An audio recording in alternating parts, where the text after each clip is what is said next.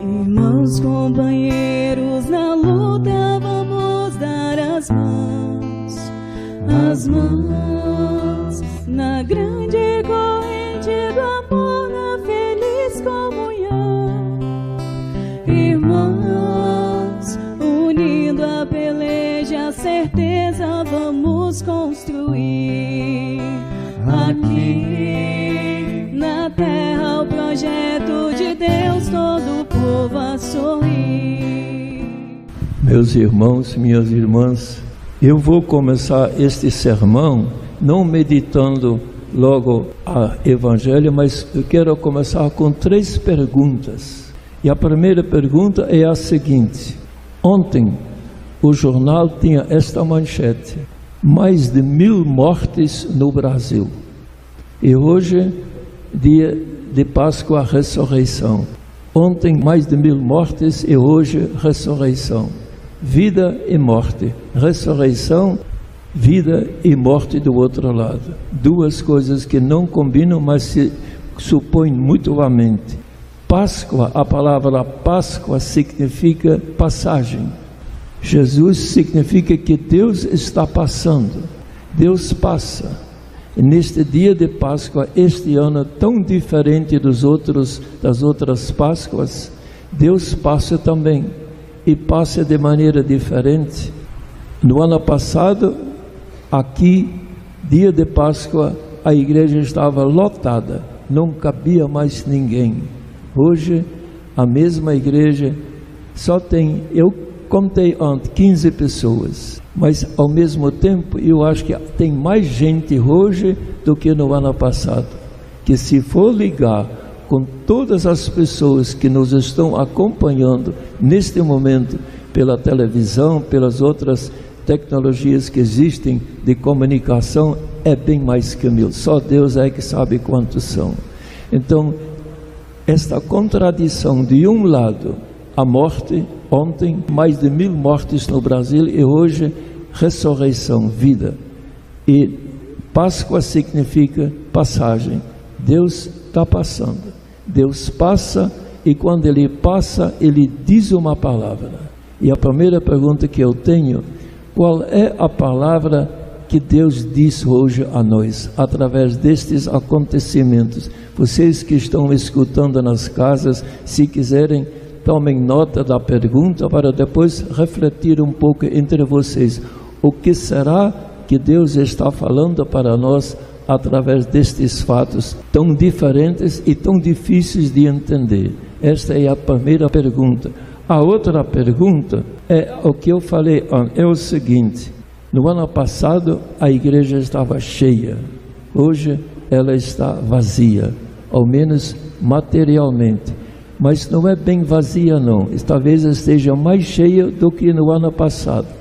Mas as pessoas que estão ligadas conosco neste momento, cada um no seu lugar, aqui se aplica o que Jesus falou, onde dois ou três estão reunidos em meu nome, eu estou no meio. Então eu acho que hoje muita gente, dois ou três, vocês que nos estão escutando, Alguns são vários da família, alguns duas ou três pessoas, alguns lugar uma pessoa só, mas de uma ou de outra maneira estamos ligados entre nós e onde dois ou três estão reunidos, eu estou no meio.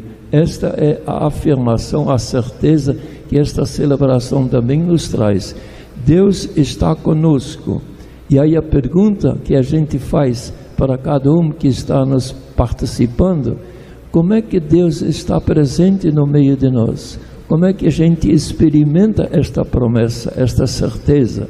Porque Ele está no meio de nós. E a terceira pergunta é esta: o evangelho que a gente acabou de ouvir diz assim: que Maria Madalena foi ao sepulcro bem cedinho e quando chegou lá viu a pedra tirada do túmulo e não encontrou Jesus ela ficou apavorada, foi falar com os discípulos, eles foram lá também, foram, olharam e diz assim: eu vou até ler a frase. O discípulo amado viu as faixas de linho deitadas no chão e o pano que tinha estado sobre a cabeça de Jesus, não posto com as faixas, mas enrolado num outro lugar à parte. Ele viu e acreditou.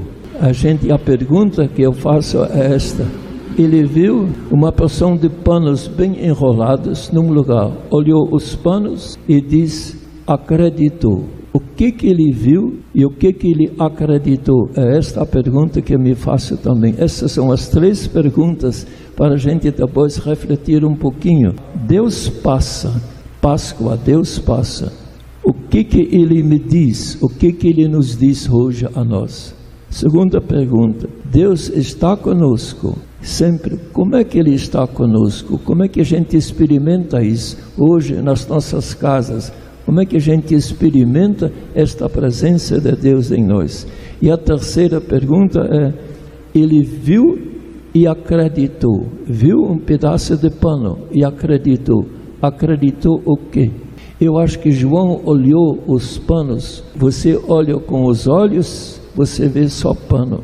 Se você for olhar com olhar de fé, descobre a ressurreição de Jesus. O olhar da fé é o raio-x da fé, descobre coisas que só o olho não vê. Então ele viu os panos e acreditou: Jesus está vivo, está no meio de nós. São as três perguntas que eu tenho. Eu quero meditar uma coisinha ainda das leituras. Diz assim: São Pedro resume numa frase toda a vida de Jesus. Ele diz assim: Jesus, ele andou por toda parte fazendo o bem e curando todos os que estavam dominados pelo demônio, porque Deus estava com ele. Esta é o resumo que Pedro faz de toda a vida de Jesus. Deus estava com ele, andava fazendo o bem e curando os doentes de maus espíritos. Este é o, o resumo que Pedro faz de Jesus, que Jesus pela maneira de fazer, criava um bom ambiente. E as pessoas que se sentiam em dificuldades, pelo simples fato de conviver com Jesus, se sentem um bem-estar. Sai o mau espírito, você se sente bem e cria uma convivência amiga que atrai as pessoas,